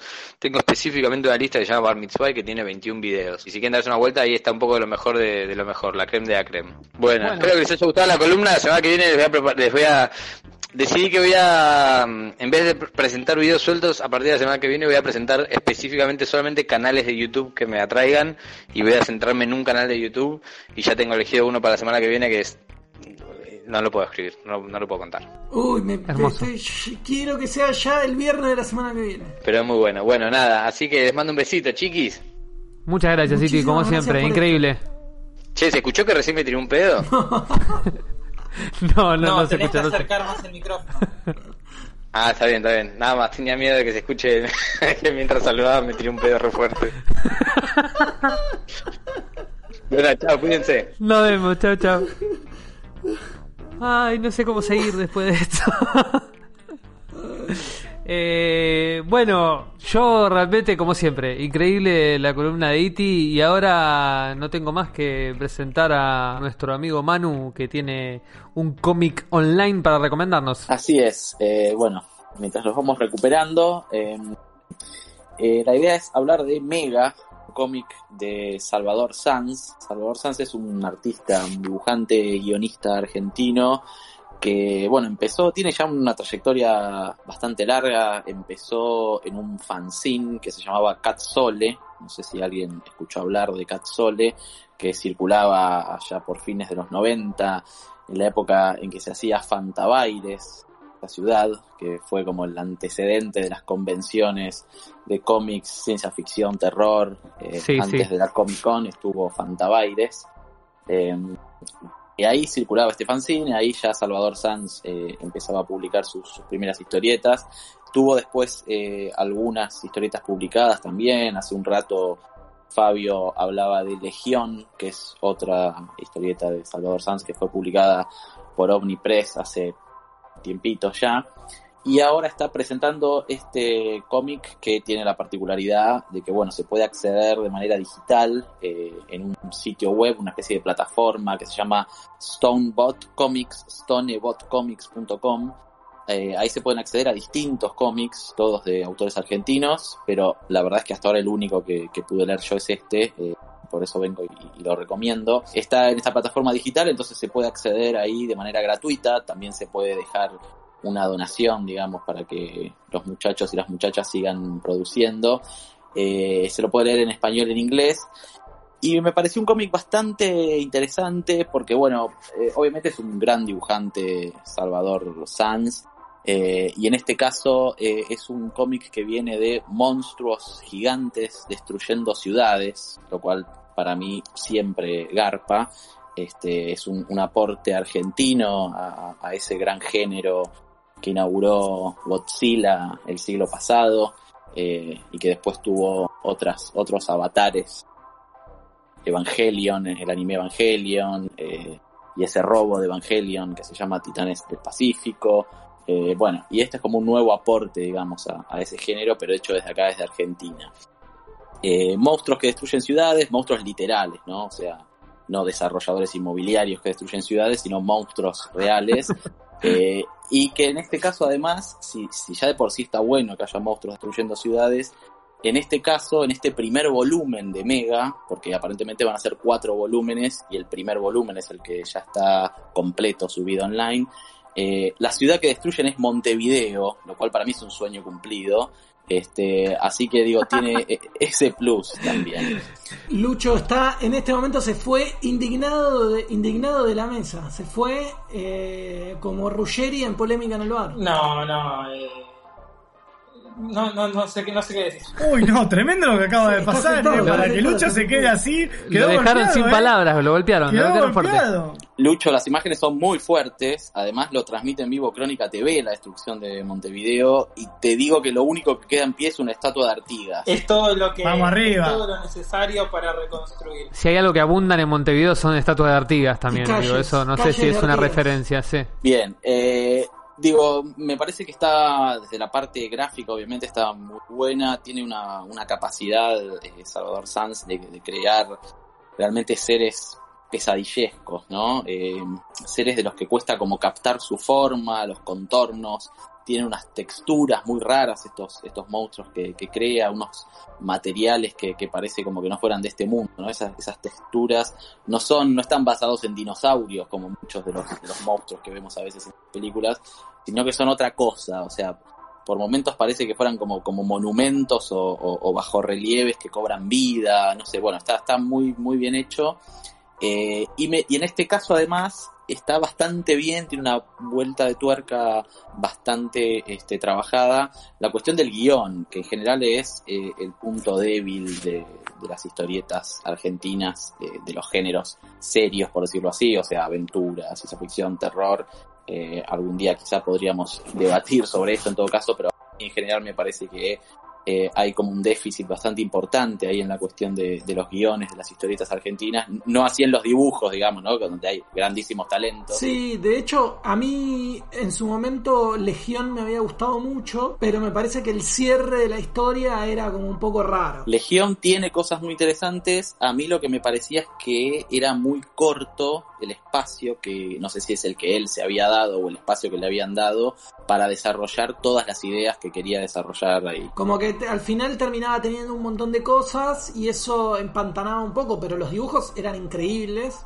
Y esto que vos contás, que generalmente son historias que uno no está acostumbrado a ver, ¿no? Que haya una destrucción de Montevideo o ver demonios en el abasto. Esa es la gran lección que evidentemente Salvador Sanz aprende del Eternauta, ¿no? Y que la pone en juego ahí en, Legión, como vos bien decís, el barrio del abasto está ahí totalmente reconocible. En este caso, bueno, en este primer volumen vimos Montevideo, pero seguramente en los volúmenes que siguen eh, la pandemia va a llegar acá también. Este, pero bueno, digo, hay una vuelta de tuerca del guion. Acá sí parece que tiene un poco más de, espacio, porque digo, este es un primer volumen, son 90 páginas, eh, lo cual es bastante, y es un primer volumen de cuatro.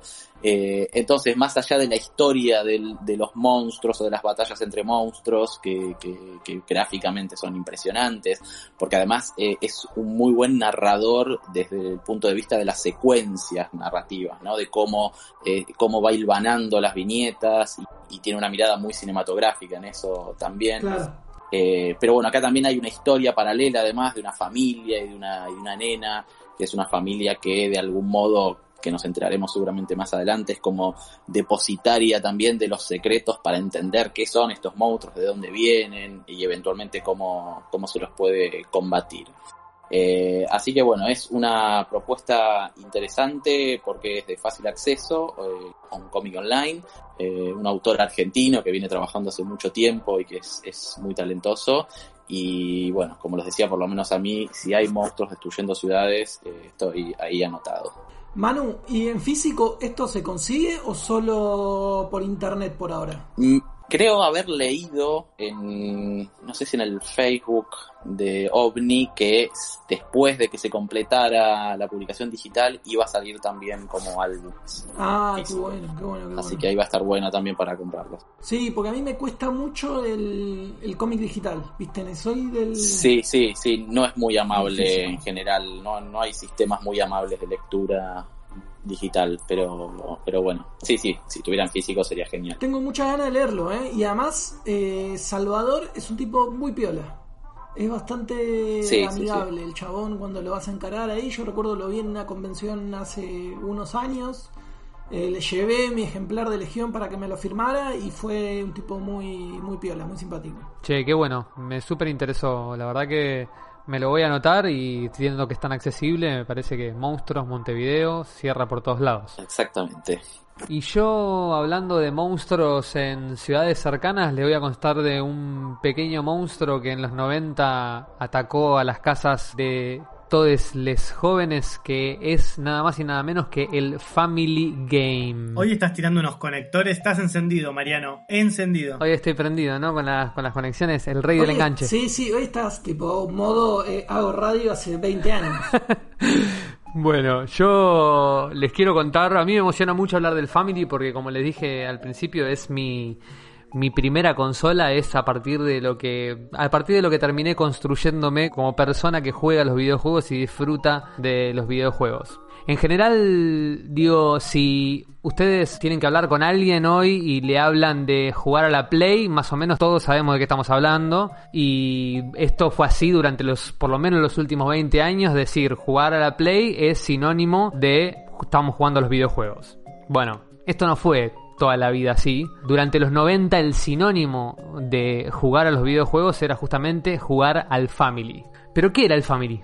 Family era la forma abreviada de llamarle a lo que era el Family Game, que era una consolita de cartuchos que nosotros enchufábamos en la entrada de antena de las viejas TV de tubo. Hasta ahí estábamos todos como sabiendo de qué estábamos hablando. Las cajas en las que venían los Family y los cartuchos venían con diseños variopintos que mezclaban a ranas disfrazadas de Super Mario con Marios con trajes de distintos colores mal pintados con las caras modificadas, diseños bizarros que eran medio tirando a truchos y que uno sospechaba que sus creadores no estaban muy dentro de la legalidad, pero nuestras inocentes mentes no sabían bien a qué nos estábamos enfrentando cuando nos enfrentábamos a un Family Game. Entonces, bueno, la idea de hoy es contarles un poco realmente cuál es la historia de ese Family Game al que jugamos tantos y que incluso ahora podemos conseguir muy fácilmente si buscamos Mercado Libre, hay, hay disponibles muy baratos. Para entender bien qué es el Family Game, tenemos que remontarnos al año 1983. ¿sí? La industria de los videojuegos estaba en plena crisis por la conocida debacle del mercado norteamericano gracias a algunas malas decisiones que había tomado la empresa Atari. Si escuchan el episodio 2 de este podcast, van a ver que Fabio les recomendó un documental que cuenta el rol de Atari en esta crisis y las consecuencias comerciales que tuvo uno de los mayores fracasos de la historia de los videojuegos, que es el juego de la película ET, que justamente sacó Atari. Así que los mando a ese episodio, escúchenlo y vean ese documental porque les va a contar un poco de qué venía la cosa. Pero bueno, el tema es que en 1983 el mercado estadounidense comenzó a ver a las consolas de videojuegos como una moda ya pasada y los empresarios dejaron de invertir por lo que la industria estuvo a punto de desaparecer. Pero en Japón la cosa era un poco distinta y una empresa de Kioto que tenía aproximadamente 90 años de antigüedad y que había comenzado a trabajar en algunos arcades exitosos, decidió lanzar su propia consola de cartuchos al mercado local, al mercado japonés. Como el miedo de la crisis estadounidense todavía estaba latente porque era muy fresco, a pesar de que en concepto se trataba de una consola con controles y cartuchos intercambiables igual que la que había llevado el fracaso Atari, Nintendo, de la mano de un equipo liderado por un japonés llamado Masayuki Uemura, crearon la Family Computer o Famicom. Con el nombre de computer lo que intentaban hacer justamente era separarse de los videojuegos y traerse más al mundo de las computadoras que en aquel momento, por el 83, parecía un mundo con muchísimo más futuro que los videojuegos que después de T estaban a punto de colapsar. Así que dijeron, bueno, vamos a sacar esto que en Japón tiene que tener éxito, pero pongámosle un nombre que no lo relacione con el mercado de los videojuegos, sino que lo relacione más con el mercado de la computadora. Si le pusieron Family Computer y la sigla terminó siendo Famicom. La Famicom, cuando se lanzó, rompió el mercado japonés y es considerada justamente el hito que salvó a los videojuegos de la extinción. Con esa espalda, que había generado en Japón las enormes cantidades de ventas que había tenido la Famicom, Nintendo quiere dar el salto y decide volcarse al mercado estadounidense, que como ya le digo venía golpeadísimo y fóbico respecto de los videojuegos. Uemura, que había creado el- el- la Famicom, creía que su producto era impecable y que el mercado norteamericano tenía que aceptarlo. Pero lo cierto es que intentaron meterlo por un montón de lados y ningún inversor quería poner plata para distribuirlo localmente en los Estados Unidos. ¿Qué hicieron entonces? Probaron rediseñando la consola. En vez de que sea una consola similar en el diseño a lo que era la Atari, que era con cartuchos que se enchufaban desde arriba, la remodelaron, la, eh, la consola de Nintendo en la Famicom era una consola roja y blanca, con los cartuchos por arriba, con dos controles. Bueno, lo que hicieron fue la remodelaron, la hicieron medio gris y cuadradota, más similar a, a- una computadora, le agregaron un teclado y la metieron en la CES, en la Consumer Electronic Show de 1984 para ver si pegaba. Y lo cierto es que ningún inversor estadounidense quiso poner un mango en esa mm, computadora que no terminaba de cerrar. Pero Nintendo quería insistir y estaba convencido de que tenía que pegar porque su producto era muy bueno. Y lo que hicieron fue consultarle a un grosso que trabajaba en su empresa, que es el señor Gunpei Yokoi. Para que se den una idea, Yokoi es el creador de entre muchas cosas de el D-pad, que es la cruceta que está en todos los joysticks. O sea, vieron que los joysticks tienen botones y una cruceta que es el cursor. Bueno, ese cursor lo inventó Yokoi para reemplazar la palanca de los arcades. Ese invento que hoy tienen todos los joysticks como estándar lo creó este señor que era un cráneo. Ese señor cambió el mundo. Absolutamente. No solo por eso, porque te voy a decir qué más creó ese señor. Creó los Game. Watch y sobre todo diseñó el prototipo de la Game Boy. Realmente un cráneo, un prócer de los videojuegos. Bueno, le preguntaron a este muchacho qué hacemos para que la consola pegue en los Estados Unidos. Y el tipo, desde una lógica muy copada, ¿qué preguntó? ¿Hay algo más atractivo que un robot? Le dijo a los ejecutivos de Nintendo. Los ejecutivos de Nintendo se quedaron como se quedaron como medio duros, como diciendo, ¿qué me está preguntando este tipo? Hagamos un robot, dijo.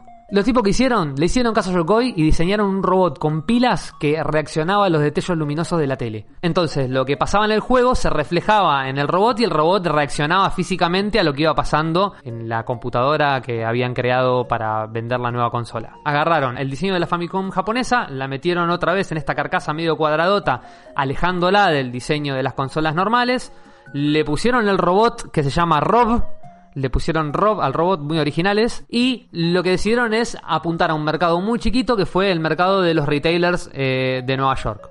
Entonces ellos mismos repartieron las consolas en los retailers de Nueva York y le dijeron a los retailers que las pongan en las salas de exhibición para que la gente pudiese entrar y probarlo. Obviamente la gente entraba a la sala y veía un robotito al lado de una tele y dio un cuadrado medio gris y era súper atractivo. Entonces la gente se empezó a acercar y flashearon. A partir de ese robot, de ese amigo Rob, todo el mundo empezó a probar lo que era la Nintendo Entertainment System o la NES, como la conocemos eh, en la actualidad, que es justamente la versión norteamericana de la Famicom. Eso, sumado a que le agregaron la pistola, la Zapper, que es la pistola que te permitía dispararle a la tele y, y que los disparos tuvieran algún efecto en lo que estaba pasando en el juego, como con Duck Hunt, por ejemplo, el juego de disparar a los patos.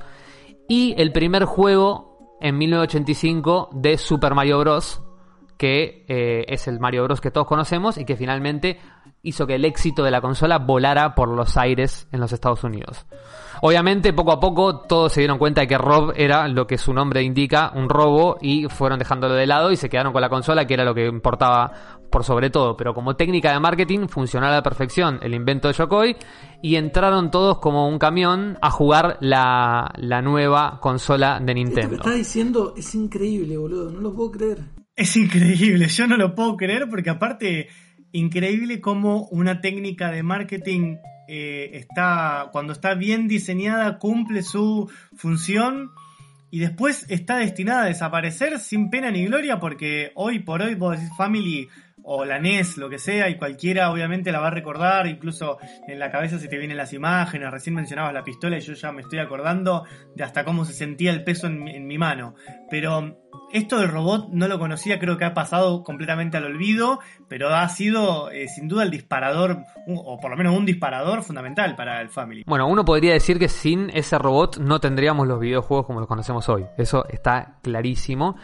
Y nada, hoy es un objeto de colección, nada más, inútil como un TV Teddy, pero, pero que salvó en ese momento la industria de los videojuegos. Ya en ese momento igual, yo mientras te escuchaba decía, qué pelotudez, pero bueno, debe, debe haber sido novedoso para ese momento. Yo no hubiera comprado algo, ¿por qué? Porque solo reaccionaba con la tele, el robot, es No, es que en realidad lo que no, no era raro. el robot lo que hacía era llevarte a jugar al juego que sí era divertido, digamos. Era atraerte a la vidriera y atraerte al momento de la tele donde te ponías a jugar al Mario, digamos, que era lo que realmente te divertía, ¿no? Claro, lo importante es llevarlos a, que prueben la consola. Exactamente, a que- porque el, el punto era romper con la fobia de que los videojuegos habían sido una moda pasajera y nadie quería meter un mango. Entonces, bueno, ¿cómo haces para atraerlos a algo que estéticamente era algo que les había generado tanta pérdida de plata? Bueno, metamos algo que no parezca tanto una consola de videojuegos. Pero ¿qué pasaba? Mientras que Nintendo se moría de ganas por ganar el, mercado eh, norteamericano, las mentes siniestras de la tecnología se dedicaban a estudiar la Famicom japonesa y a tratar de descubrir cuál era el secreto del éxito. En China, sobre todo, también en Rusia, distintas empresas comenzaron a intentar clonar la máquina de Nintendo y sobre todo la tecnología de los cartuchos Algo que fueron logrando con bastante rapidez, naciendo así lo que los expertos de los videojuegos denominan los famiclones. Famiclones, eh, me suena, es casi la saga de Spider-Man. Es hermoso, los famiclones. Famiclones. Spider-Man y los Famiclones. ¿Qué pasaba? Nintendo mantenía la distribución oficial de sus productos en un puñado muy chiquitito de países, Estados Unidos, algunos países europeos, Japón, y lo hacía así, artesanalmente, de forma muy cuidada. De hecho, Nintendo sigue siendo muy cuidadoso en cómo distribuye sus eh, propiedades. Pero las copias de Famicom y los cartuchos que se generaron en China y en Rusia habían logrado un costo de producción superlativamente bajo y se empezaron a diseminar por todo Asia y Europa del Este hasta que a principios de la década del 90 llegan a Latinoamérica y en especial a Uruguay, Paraguay y Argentina. Ese Famiclón chino en general es el Family Game que nosotros recibimos. Nosotros pensábamos que el Family Game era una consola original, bueno, no, era una consola pirata creada por chinos o rusos, habrá que ver el según el chip que tenía y que copiaba la infraestructura, sobre todo de la Famicom de Nintendo. De por eso el Family Game, como nombre, obviamente derivado del Family Computer de la Famicom. Acá en Argentina se llamó Family Game, en Rusia se llamó Dendy y en Serbia, Bosnia y Polonia se llamó Pegasus, para ponerles un ejemplo. Hemos sido engañados. Hemos sido engañados. Qué increíble, es muy buena esta historia. Como no había distribución oficial en Latinoamérica y las importaciones de las consolas originales, que en general venían de Estados Unidos porque no se traía de Japón porque la norma de TV es distinta, entonces tenés que traer las consolas americanas, las consolas americanas eran muy caras de importar, entonces obviamente la gente empezó a importar las consolas chinas que eran muchísimo más baratas y tenían muchísimo menos costo de importación. El descontrol de las licencias de Nintendo en Argentina y sobre todo en, gran parte de Latinoamérica, era tan grande que incluso empresas locales comenzaron a fabricar sus propios Family Game con su propia marca y hasta con publicidad en televisión de aire, digo, muchos, no sé todos si tienen la edad que es necesaria para, para recordar esto, pero el Electrolab Family Game era una empresa argentina, Electrolab, que tenía su propio diseño de, de la consola pirata de Nintendo había lanzado una consola que era muy parecido el diseño estéticamente a la de la Famicom, pero era un poquito más redonda y tenía los joysticks que eran fijos, eh, que salían los cables desde atrás y no se podían desenchufar. También había otra que era la Froggy, la Froggy Family Game, que también tenía propagandas en la tele y que era muy parecida a la Famicom de Japón, pero era en gris, no era en rojo y blanco la, la, la, versión de los colores y a su vez el logo era una hermosísima rana disfrazada de Mario. Como había empresas locales que vendían los families en la tele y hasta ofrecían garantía, nosotros y mucha gente pensaba que eh, la original era justamente la que te vendía Electrolab, pero lo cierto es que desde su estructura era todo copia y no había ninguna licencia legal que permitiese la distribución de esa, de esa consola en Argentina. Como dijiste, Tano, y como ven, vivimos engañados, pero haber vivido engañado igual tuvo algunas desventajas, pero en general la mayoría fueron ventajas. Entre las desventajas podemos contar que había juegos que tenían tecnología, por ejemplo, de guardado de partidas en la Nintendo Entertainment System y en la Famicom. El Zelda, por ejemplo, o el Kirby tenía la posibilidad de que vos guardes tu partida o guardes tus avances, porque tenía un chip de memoria cada juego. Bueno, eso nunca se pudo clonar, entonces son juegos que nosotros no pudimos disfrutar en la Family. Pero sí tuvimos la ventaja de que como era más barato producir los cartuchos y más barata la distribución, había muchísimos juegos y muy accesibles. Incluso la tecnología de tener muchos juegos en un solo cartucho es también algo exclusivo de, de las copias piratas. Eso era increíble, eso era, me acuerdo, el, el 50 juegos en un cartucho y decís como, che, esto es rarísimo, ¿no? Como, ¿Cómo hacías para, para que eso andara? Era maravilloso. Es maravilloso. Eso es de la feria, es la feria de Varela. Eso. Es, sí, sí. Exactamente. Muchas veces era choreo porque era el mismo el mismo juego con todos niveles distintos repartidos este en como si fueran distintos juegos, pero muchas veces eran compilaciones que estaban grosas, que por ahí tenías el Contra o el Super Mario o el Super Mario 3 o no sé, este eh, el Adventure Island, todos juegos que realmente son muy buenos y que por ahí si realmente hubiéramos tenido una distribución legal y un juego, juegos que salían 60 dólares cada uno no podríamos haber accedido al conocimiento de juegos que desde la cultura popular tenemos. Digo, muy poca gente podemos decir hoy que no jugó Super Mario. Bueno, eso es gracias justamente a que la distribución fue casi masiva de ese juego eh, en este contexto. Así que la historia del Family en Argentina viene por ahí. Como de otras consolas, digo, estamos bañados de la piratería básicamente y por eso pudimos acceder a un montón de juegos que quizás en otros lugares del mundo no podían acceder. Y yo quiero, en este contexto justamente, recomendarles tres juegos de Family que para mí, hoy, si tenés un Family en tu placar, podés eh, desempolvarlo, sacarlo, enchufarlo en tu tele y jugarlo porque realmente envejecieron de 10 y podés jugarlo sin ningún problema en la actualidad y no tienen nada que envidiarle a un juego actual. Habrá que soplar el cartucho nada más, ¿no? Exactamente, exactamente. Voy a arrancar por uno que es el obvio y es Super Mario 3. Si no jugaron Super Mario 3, ya tenés que ir a jugar Super Mario 3. Es un plataformero que está súper pulido, es preciso, tiene mecánicas que no envejecieron para nada y que no tiene absolutamente nada que envidiarle a ningún plataformero de la actualidad. Es, es una apuesta segura, funciona en cualquier family y, y realmente no envejeció para nada. Es de los mejores Super Marios que hay en la family. Y la única macana es que puede ser un poco largo, así que eh, el transformador se va a calentar bastante seguro, pero es realmente un juego que eh, no los va a aburrir y, y es muy divertido. El segundo juego que les voy a recomendar, que es un poquito más de nicho, pero que también es un gran juego que no envejeció, es el Capitán Subasa 2 Super Striker. Más conocido como Super Campeones 2. ¿Qué tiene de particular este juego? Que es un RPG de estrategia por turnos de fútbol. Y obviamente ambientado en la serie de los supercampeones. Que si te gustan los supercampeones, es un infaltable. El juego es increíble. Tiene unos gráficos excelentes, unas ilustraciones excelentes. Tiene una de las mejores bandas sonoras de 8 bits de todos los tiempos, les voy a decir. De hecho, si entran a nuestro canal de YouTube, probablemente varios de los videos tengan de fondo temas de ese juego. Y el sistema de juego puede parecer un poco rebuscado al principio, porque como le digo, es un RPG por turnos, pero una vez que lo entendés, no puedes parar.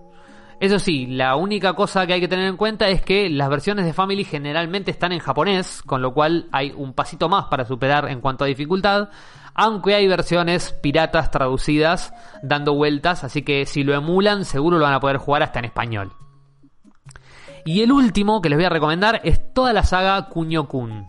Por ahí con este nombre no les suena, pero si yo les digo Goal 3, probablemente sí. La saga Kunio-kun es una saga de beat'em ups eh, clásica de japonesa que trata justamente de unos jóvenes japoneses de secundaria que básicamente se dedican a agarrarse a las trompadas con quien se cruzan.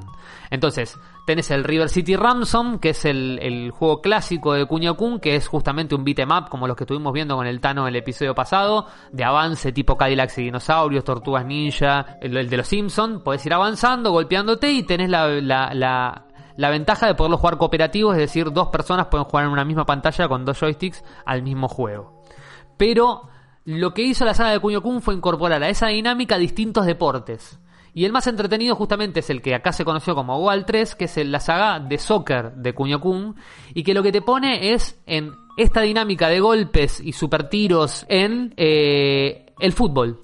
La posibilidad de elegirte distintas selecciones de fútbol, con cada una con su tiro especial, con este golpes y mucha violencia sobre todo y lo más entretenido justamente es que podés jugar dos personas en el mismo equipo contra otra selección y tiene cosas increíbles que es de sistemas cruzados que uno no puede creer que funcionen en un family. Eh, cuestiones climáticas, puede llover, puede haber vientos, se embarra la cancha, la pelota se traba en el barro, hay tornados, hay eh, rayos que si la cancha está mojada te electrocutan. Es una, un cruce de sistemas que, eh, que si uno lo ve no puede creer que funcionen realmente en lo que en los pocos recursos que tenía un Family Game para dar. Así que esos tres juegos yo creo que jugarlos hoy se pueden jugar emulados, obviamente. Yo traté estos tres juegos justamente porque también es posible que si revisan en su placar haya algún cartucho dando vueltas. Así que les recomiendo 100% que retomen su Family, lo prueben, lo enchufen. Obviamente hay que tener la tele que, acepte RSA porque es difícil encontrar un, Family que tenga HDMI, pero así que si tenés un LED, hay que, va a tener que tener RSA el LED. Pero funcionan de maravilla los juegos, soplen un poco cartucho y métanle a andar porque realmente son tres juegazos. Marian, yo estoy a punto de. mm, Ya mismo, estoy saliendo para Mar del Plata. Ah, la cuarentena, no puedo. Yo tengo el Family en. eh, te puedo decir en qué placar de mi casa de Mar del Plata está el Family Game. Y tengo una tele de tubo también. Me voy ahora, agarro el auto, agarro ruta 2. Mañana a la mañana estoy acá con la tele y el Family. Yo tengo algunos recuerdos muy buenos, muy, muy eh, lindos con. El, por supuesto, el clásico de las tortugas ninja, que es una cosa increíble. Uno que es del estilo es parecido, pero es mucho más rudimentario, que era el de mm, eh, Robocop, que también está buenísimo. Te digo, quiero estar escuchando la música ahora del juego. Hay uno que era eh, Battletoads, estaba buscando recién para acordarme bien, que eran como unas ranas de pelea que pateaban. Battletoads. Battletoads es un juego envenenadísimo, difícil como pocos ese juego. Pero me encantaba, quizás por eso, por, por la dificultad que planteaba, pero era realmente. tenía un bueno. nivel, tenía un nivel de motos que era imposible. Sí, imposible. Sí, sí, me acuerdo perfectamente. Y por último, un preferido que me acuerdo que con mis hermanos jugábamos hasta el cansancio, el de los Looney Tunes. Nos parecía una cosa espectacular. Yo creo que te referís al de los Tiny Toons. El de los Tiny Toons, tenés razón, sí señor. Son todos juegazos y de hecho esos tres que nombraste, el Battletoads creo que está un poco más rústico hoy agarrarlo. El de los Tiny Toons lo puedes agarrar ahora tranquilamente y el de las Tortugas Ninja también. El de los Está Tiny Toons sobre sí. sí, el de los Tiny Toons sobre todo, tiene unas mecánicas eh, muy muy este buenas, pulidas y sobre todo el control, que en general es eso lo que envejece mal, ¿viste? La reacción de los controles, en el caso Claro. del Tiny Toons eh, todavía está está muy vigente.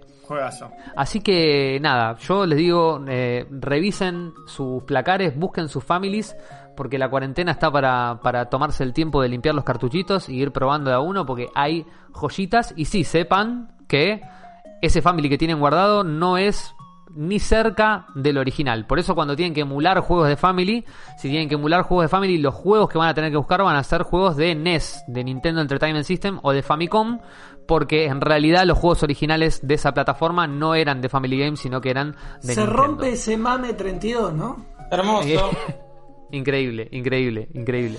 Así que, bueno, creo que estamos cerrando un nuevo programa, un gran episodio. eh, espero que lo hayan disfrutado. Como siempre les digo, síganos en redes sociales, síganos en arroba neogamers TV en Instagram, síganos en youtube.com barra neogamers TV en el canal donde hacemos las transmisiones los lunes a la noche que estamos haciendo eh, jornadas de juegos. Así que júntense y jueguen con nosotros los lunes a las 23 horas con Iti el Hermoso. Por favor, decilo, Mariano, decilo. ¿Qué otra cosa tienen que hacer? Y sobre todo, lávense las manos, cuídense, Bien, no, no dijiste higienícense. Higienícense.